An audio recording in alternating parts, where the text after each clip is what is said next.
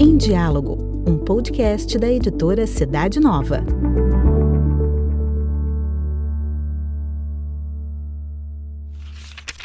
Começa agora o Cidade Nova em Rede, um bate-papo sobre temas da atualidade com a redação da revista Cidade Nova.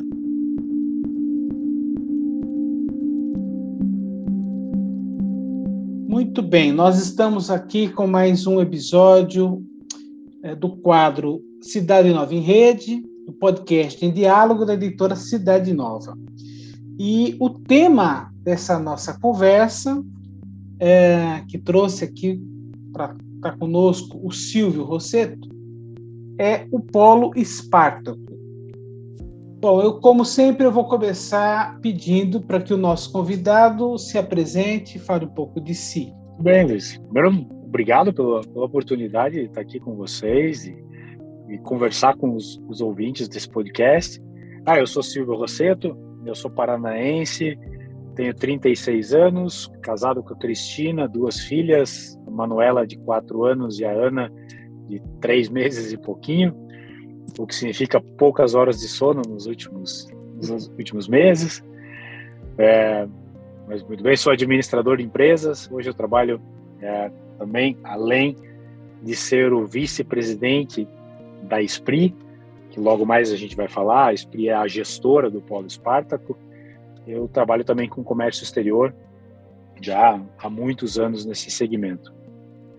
Maravilha. Bom, então a primeira pergunta é, na verdade, poderia ser o que é o Polo Espartaco? Mas aí eu vou agregar como ele nasceu, né? É, e ah, aproveitar para perguntar também quem foi Espartaco Lucarini que dá o nome a esse polo. Sim.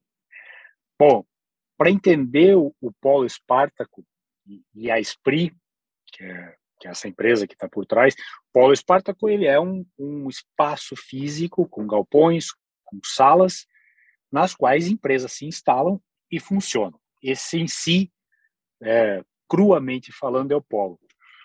Para fazer a gestão desse polo, fazê-lo funcionar, existe a SPRI, que é essa empresa, de, é uma SA, uma sociedade anônima, de capital fechado, ou seja, ela não é negociada em bolsa de valores, e, inclusive, uma, uma questão, um fato curioso é que a Esprit é a empresa de maior número de associados, a empresa de capital fechado com maior número de associados no Brasil.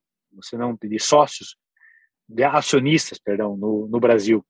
E, e, é de longe, assim, nós, são mais de 3.900 acionistas, quase 4 mil, sendo que a segunda colocada vai ter lá 300. É uma coisa assim, é um, é um fato curioso. E e aí a história do Polo Espartaco está intrinsecamente relacionada com a história da EDC, que aí foi muito discutido. Tem o, o podcast, se não me engano, em setembro, uhum. falando dos 30 anos, né? Uhum. Ah, eu recomendaria escutar aquele podcast de novo e depois voltar nesse, porque as duas histórias estão extremamente entrelaçadas. E justamente da mesma visão que, que, que nasceu a economia de comunhão, esse movimento que pretende levar uma equidade social para a economia, que pretende trazer equilíbrio na gestão das empresas, que pretende colocar o ser humano à frente dos negócios, nasce também essa vontade de ter um espaço físico em que empresas que compartilham os valores da economia de comunhão estejam juntas e, e, e funcionem juntas. Então essa é uma visão lá do início que imediatamente foi colocado em prática. Foi buscado um espaço, foi pensada essa estrutura física com galpões mesmo industriais, com empresas que pudessem operar lá. Mas um fato muito bonito, Luiz, que é quem quem fez com que isso se tornasse vida. Porque esses 3.900 acionistas não são investidores que olharam e disseram, não, vamos botar um dinheiro para render lá na frente. Também, mas foram pessoas que olharam o projeto, acreditaram nesse projeto, disseram sim, eu também quero contribuir. É, então, realmente, é, um, é, uma lista enorme de pessoas. Tem, assim, casos até curiosos, emblemáticos, de gente que passava pela Mariápolis Gineta, que é esse esse berço do qual nasce a, o Polo Espartaco, de gente que passava por ali, se encantava com o projeto e dizia, olha, eu também quero estar aí junto. Aí pegava o dinheirinho, colocava num guardanapo, colocava o nome e dizia, ó, pronto, agora estou contribuindo. O que é lindo, é lindo ver essa, essa multidão de pessoas que estão aí e justamente eh, nós que estamos à frente, eu como vice-presidente, a Marisa, que é a presidente, junto com todo o conselho, pessoas que voluntariamente trabalham pelo polo, olhando para o polo, tentando ter a visão desses 3.900 acionistas. O que, que eles queriam, gostariam que o polo fizesse? Como que eles gostariam de, de gerenciar e de administrar esse espaço? Então, isso. E o nome é, nasce dessa desse consagrado do movimento dos populares, Spartaco Lucarini, que é um italiano. Eu esqueci agora o nome da cidade em que ele que ele nasceu, mas é, é uma figura assim, emblemática, daquelas figuras que de tempos em tempos aparecem. Inclusive, ele foi um dos primeiros, se não o primeiro é, diretor da Cidade Nova italiana, né? Aí nos ah. conecta nas raízes. Estamos também conectados por isso. E, é, um empreendedor, né? Assim como... É, ele, é, ele era jornalista, político, Sim. escritor, e com um cara com uma visão assim, à, frente do seu tempo. Ainda hoje você lê coisas que ele escrevia, e diz, pô, ainda temos muito para avançar. E é uma figura lá dos anos, nascida dos anos 40, se não me engano. Uhum. É, é uma, uma figura profética e que alimenta na gente esse desejo de sempre pensar para frente, pensar como que a economia pode servir as pessoas e fazer com que a vida delas melhore. E aí entram todos aquilo que em economia a gente chama de stakeholders, né? Todos aqueles que de alguma forma se conectam com os negócios. São os donos das empresas, os empreendedores, são os funcionários, são as pessoas que estão ao redor das empresas. Todos esses stakeholders podem ter a sua vida afetada positivamente. Então a gente tenta buscar inspiração no Espartaco e olhar como ele faria isso. E, Maravilha. E aí, isso. Silvio, é, bom, o Polo Espartaco está fazendo aí, né, três décadas, 30 anos, né, tem, já tem essa caminhada.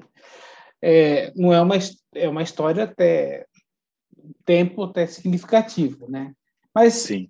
É, daquilo que você acompanhou, né? daquilo que você sabe, o que você destaca como acontecimentos e frutos mais significativos desses 30 anos? Olha, Luiz, eu, eu diria, primeiro que são obviamente muitas coisas né? e, e muita gente que passou ali pelo polo, porque é importante olhar o polo como esse espaço composto por empresas e cada empresa vem e aporta algo ali dentro. Então, nunca o polo vai ser o mesmo em períodos diferentes, porque as empresas que estão ali representam coisas diferentes, trazem elementos novos. Né? Então, é essa a primeira coisa. Eu diria, os, as primeiras empresas que vieram para o polo, os primeiros empresários que ousaram trazer suas empresas para o polo, olha, são, são realmente pessoas muito corajosas. Gente que decidiu, muita gente largou as, as suas cidades, largou os seus negócios que tinham antes para trazer e dizer, olha, eu quero ser uma empresa de economia e de comunhão, mas não só isso, uma empresa de economia e de comunhão que funcione dentro de um polo de economia e de comunhão e que, e que exerça o seu papel, que na visão de Chiara Lubick, né, que também lá no episódio sobre a IDC se menciona e explica quem ela é, é essa visão de que os polos deveriam ser um farol para a economia de comunhão, ou seja, aquele que mostra como é, mostra o caminho, indica por onde trilhar. Então, esses empresários vieram e, e, se dispuseram a fazer uma experiência que a gente precisa dizer era desconhecida. Ninguém sabia o que, que significava na prática. E eles vieram e se colocaram ali. E, e foi muito bonito ver esses ciclos de vida das empresas que entraram, funcionaram, operaram, deram muitos empregos, geraram renda, impactaram a vida de muitas pessoas economicamente, mas também do ponto de vista social, também do ponto de vista espiritual, alimentaram nas pessoas esse lado da esse lado humano, né? E Isso, e geraram toda essa, essa vida mesmo ali dentro do polo. Depois o polo, o Espartaco, ao longo dos anos, se profissionalizou, seja a gestão do polo através da SPRI, que também é, como a gente mencionava antes, a SPRI é uma empresa, é uma empresa com 30 anos de vida. Se a gente olhar ao nosso redor, é um tempo longo, é um tempo difícil das empresas se manterem vivas por tanto tempo. E aqui eu faço uma outra observação, que eu acho que é algo que, que no Polo nós vivenciamos e tivemos a oportunidade de, de aprender o que é a riqueza de um ciclo de vida de uma empresa, com o nascimento, com a, a, o tempo de operação, mas também o fim das empresas, que elas não são entidades eternas. E também o fim dessas empresas tem um valor enorme, um valor que gera novas oportunidades, na dor, muitas vezes, na dificuldade. Poucas são as, as empresas que fecham por opção, muitas fecham por não ter opção. Mas também isso tem um significado especial e que foi se colhendo ao longo dos tempos. Né? Obviamente que também como gestão do polo Espartaco, a Esprit também passou pelas suas dificuldades, enfrentou os ciclos econômicos que o Brasil enfrentou, as, os momentos de bonança, os momentos de grande dificuldade. É, tivemos momentos em que o polo teve muita dificuldade de dia a dia mesmo, de pagar as contas. E é preciso ressaltar que nesses momentos teve outras pessoas voluntários como nós, que estamos hoje na frente do polo, mas nesse momento lá atrás, que deram a cara a tapa e fizeram o polo se manter vivo por todo esse tempo. Então, se hoje o Polo Espartaco tem uma roupagem diferente, adaptada também aos tempos que nós estamos, inclusive com uma saúde financeira melhor, se deve a essas pessoas que nesses momentos de dificuldade estiveram ali, suaram a camisa mesmo, para manter as coisas vivas, né? Legal. Bom, você falou, e hoje do polo? Qual que é a realidade? Como é que qual, qual é o panorama atual do polo Espartaco? Você Legal. destaca alguma, alguma, algum diferencial desse momento? Sim, sim, eu acho. Tem, tem várias coisas importantes. Primeiro, não, fazendo uma diferença, pensando na, na, no, na SPRI, que é essa dos 3 mil e poucos acionistas, uhum. é importante dizer que é uma empresa hoje com, uma, com um saldo positivo, trabalha com lucratividade, é, embora de porte pequeno, é né, um polo com seis galpões industriais, com algumas salas. Então, isso também, obviamente, limita o faturamento, mas que para nós nunca foi a única chave de medição de sucesso ou não. Para nós sempre foi o como nós conseguimos fazer com que as empresas ali dentro vivenciem uma experiência de comunhão. E isso aqui foi uma chave de leitura dos últimos anos. É, entender que o Polo Espartaco não era só um espaço para empresas que de alguma forma estivessem vinculadas à economia de comunhão. E a gente sabe que existe depois, hoje existe uma, uma estrutura, uma associação, as empresas se vinculam, etc., à economia de comunhão. Mas nós percebemos que mais do que isso, mais do que dispor espaços para empresas de economia de comunhão trabalharem, nós percebemos que nós poderíamos ser promotores de experiências de comunhão para empresas que talvez nem tenham ouvido falar do projeto de economia de comunhão. Tem empresas que chegam até nós sem saber, buscando simplesmente um espaço. E nós, quando apresentamos os espaços, dizemos: mas espera aí, nós também fazemos essa experiência aqui. Nós gostamos que as empresas que estejam aqui dentro se dediquem uma à outra, sendo a empresa da outra sentida como a sua, colocando os seus bens à disposição, dentro da liberdade de cada empresário, obviamente, nós gostamos que as pessoas que estão trabalhando ali dentro, os funcionários, todos possam fazer parte da associação, que é um outro ponto lindo na história do Polo, o que a associação dos funcionários fez por todas as pessoas que trabalharam ali dentro, desde um convênio com farmácia até um microcrédito, mas mais do que isso, acompanhamento da vida de cada um. Então, esses elementos que depois representam experiências de comunhão, também depois com o atendimento a pessoas em situações de vulnerabilidade, o olhar atento à região, ao que está ao, ao, entorno do polo, esqueci de mencionar isso, né? o polo Espartaco está em Cotia, muito próximo da Maré Pligineta, numa região logisticamente até muito bem provida, perto da Bungiro Nacal, um acesso às principais é, rodovias do estado. É, mas essa esse olhar ao entorno, quem está próximo, as pessoas, privilegiar que os funcionários possam vir daí da região, que é uma região que tem também as suas os seus desafios sociais, né?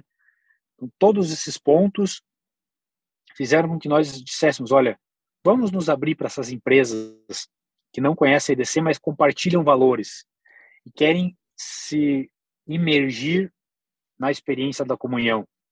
E tem sido muito legal, tem sido muito legal empresas que realmente nunca ouviram falar, mas quando nós apresentamos, se encantam porque percebem que a sua própria empresa pode ter um impacto muito maior do que aquilo, do que, aquilo que elas têm hoje e se dedicam a fazer os trabalhos, algumas mais, algumas menos, momentos mais, momentos menos, e que também nós, honestamente falando, a Esprit, também a Esprit tenta entender como promover com que essas empresas, é, promover a comunhão entre essas empresas, como que nós podemos fazer.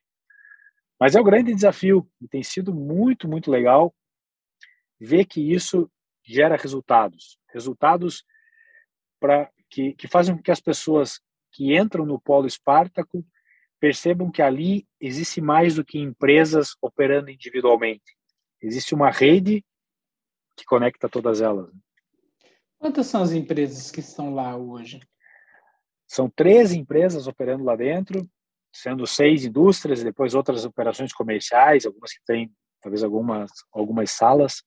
Uhum, legal. As empresas de portes diferentes, de atividades totalmente diferentes, que uhum. vão de rotomoldagem até armazenamento. É muito legal ver isso. Bacana. Bom, é, você falou do passado, né, um pouco da história, assim, numa visão bem geral desse momento, né, que é fruto desse processo, dessa caminhada, e o futuro. Vocês têm projetos? Estão pensando em, em é, novas ações é, ou iniciativas que você possa dizer, né? Que tem coisas vezes estão claro, sendo gestadas ainda. É, estão gestadas e também, assim, nós temos a, as limitações de uma lei DSA, né? Às vezes as sociedades anônimas também nos põem, assim, no, nos fazem andar bem curtinho. É, o que é legal, porque também dá transparência. Qualquer uhum. pessoa hoje pode ter acesso aos resultados financeiros da empresa, tudo isso é divulgado. Mas é legal a tua pergunta, Luiz, porque acho que ela, ela traz vários elementos. Assim. Primeiro que nós fizemos ao longo dos últimos seis, seis meses um brainstorming, consultando muitas pessoas, inclusive fora, fora da organização, para saber os, que rumos o Polo Espartaco pode tomar.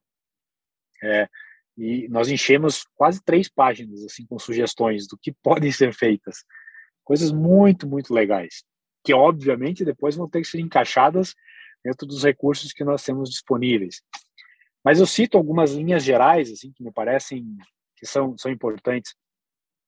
É, uma delas, obviamente, prezar pela pela sustentação financeira do polo, sempre um ponto muito importante. É, é uma empresa de um tem um custo fixo muito alto. Para quem é da área de administração, vai se familiarizar bastante com isso. E com pouca margem de manobra, ela precisa ter volume, ela precisa crescer. Então, isso já abre uma primeira perspectiva. Por exemplo, nós também gostaríamos, queremos crescer fisicamente, queremos ter mais espaços disponíveis para locação, porque isso contribui para o nosso escopo de divulgar a comunhão, a economia de comunhão, e também nos permite ter mais robustez financeira, mais diversidade, diversificação de negócio, etc. Então existe esse crescimento. Inclusive temos um projeto já muito bem detalhado com uma arquiteta, um projeto já com as novas visões de sustentabilidade, como fazer o polo ter estar ambientado nessa com todo esse cuidado com o meio ambiente, é, muito muito bacana. Essa é uma primeira linha.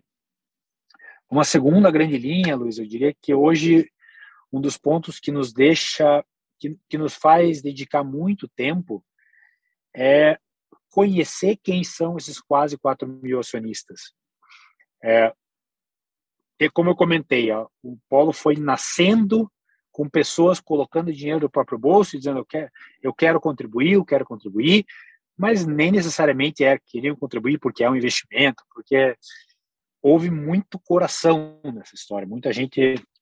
Só que a lei da SA tem, como eu disse, regras muito claras. E nós precisamos saber exatamente quem são todas essas pessoas. Então, a gente vem há quase seis anos fazendo um trabalho de recadastramento de quem são as, essas pessoas. A gente quer saber CPF, nome, telefone, por muitas razões. Razões legais, inclusive de herança, etc. Mas também razões porque se o polo nasceu por causa dessas pessoas, nós queremos que essas pessoas saibam o que o polo está fazendo. Nós queremos que elas influenciem o dia a dia. Agora, no final de março, nós vamos ter as eleições que elegem presidente, vice-presidente e conselho de administração para os próximos três anos. Como nós gostaríamos que os quase 4 mil acionistas participassem, dessem a sua voz, dissessem o que querem. Essa lista de quase três, três páginas que eu disse para você, com os muitos pontos, nós gostaríamos que os acionistas pudessem dizer: eu quero isso, quero que o Polo faça esse, esse, esse. É, Hoje nós não conseguimos. Então, até inclusive aproveito essa oportunidade aqui no podcast de, olha, se você em algum momento acha que pode ter contribuído para o Polo, manda um e-mail para esprit@esprit.com.br, esprit@esprit.com.br e diz assim, ó, me diga se eu sou sócio. Pronto. E aí nós fazemos todo o contato com vocês, nós vamos atrás, nós realmente queremos conhecer. E essa é uma, uma outra linha. E a última, Luiz, eu diria, não obviamente querendo resumir tudo aqui, mas é, é criar laços cada vez mais fortes com a Mariápolis Gineta, com esse espaço único, com muitas realidades, com realidades culturais, com realidades sociais, realidades espirituais, porque nós temos que nos entender e nós nos entendemos como esse braço econômico de uma experiência que é muito mais ampla, uma experiência que abarca todas as, as, é, é, as frentes que as pessoas vivem. Então, a gente quer ser essa porta que faz com que as pessoas que estão na Maria Gineta olhem para o polo e digam: sim, essa realidade aqui de dentro, esse carisma da unidade, esse estilo de vida de fraternidade pode ser vivido na economia.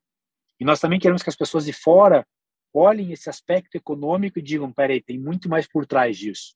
Não é só uma atividade econômica. Uh, então, isso. Nós queremos e vamos nos aprofundar cada vez mais no relacionamento com as outras realidades da Mariápolis para poder mostrar para as pessoas que um estilo de vida completo é possível. Muito bom, muito bom. São é, propostas é, trabalhosas ou, né, de certa forma usadas, mas absolutamente necessárias, né, para essa é, exatamente para a vocação do polo, né? Olha, você é. deu um, um, endereço aí e eu queria concluir só perguntando, bom, tá, é, quem ainda não conhece ou quer conhecer mais o polo ou quer ter mais informações, como é que faz? Ah, corre lá para o spree.com.br, vai direto lá. É, muito francamente, a nossa página não está assim 100% atualizada, mas ah, de qualquer maneira, vai conhecer, vai ver o espaço físico que nós temos hoje, fotos atuais de como está. Acho que já é um primeiro grande passo. E depois se conecta lá, de novo, spree.com.br e começa a fazer parte dessa comunicação que nós fazemos é, periódica, a cada três meses nós enviamos um comunicado, as pessoas podem se informar, ver quem são as empresas que estão ali dentro, ver, conhecer o rosto do empresário, saber as ações da associação. Para nós, esse contato com as pessoas que são a base, a origem da, do Polo Espartaco é fundamental. Elas que dão razão para aquilo tudo. Então, por favor, entrem lá, o site spree.com.br, o e-mail é spree.com.br e deixem-nos conhecer vocês. Ficaremos muito, muito felizes. Muito bom. Silvio, concluímos aqui nossa conversa. É claro que essas conversas são sempre um tira-gosto, né? É uma coisa para é, assim entusiasmar as pessoas, para introduzi-las né, nos temas que nós temos tratado aqui, porque certamente é muito mais coisa para ser dita, mas o tempo é esse, né? E, então, Sim. eu agradeço a sua aceitar né, prontamente falar conosco. Né? Parabenizo a todo mundo que está diretamente envolvido no polo, empresários, vocês que tocam ali a administração, porque de fato é, é uma experiência muito bacana e que tem a vocação mesmo de ser esse farol, né? Numa nova economia fundamentada na fraternidade, na unidade, esses valores todos, né, que Kiara Lubick nos legou. Isso aí. Obrigado, então. Legal, Luiz. Muito obrigado a vocês pela oportunidade. Seguimos em contato. Valeu.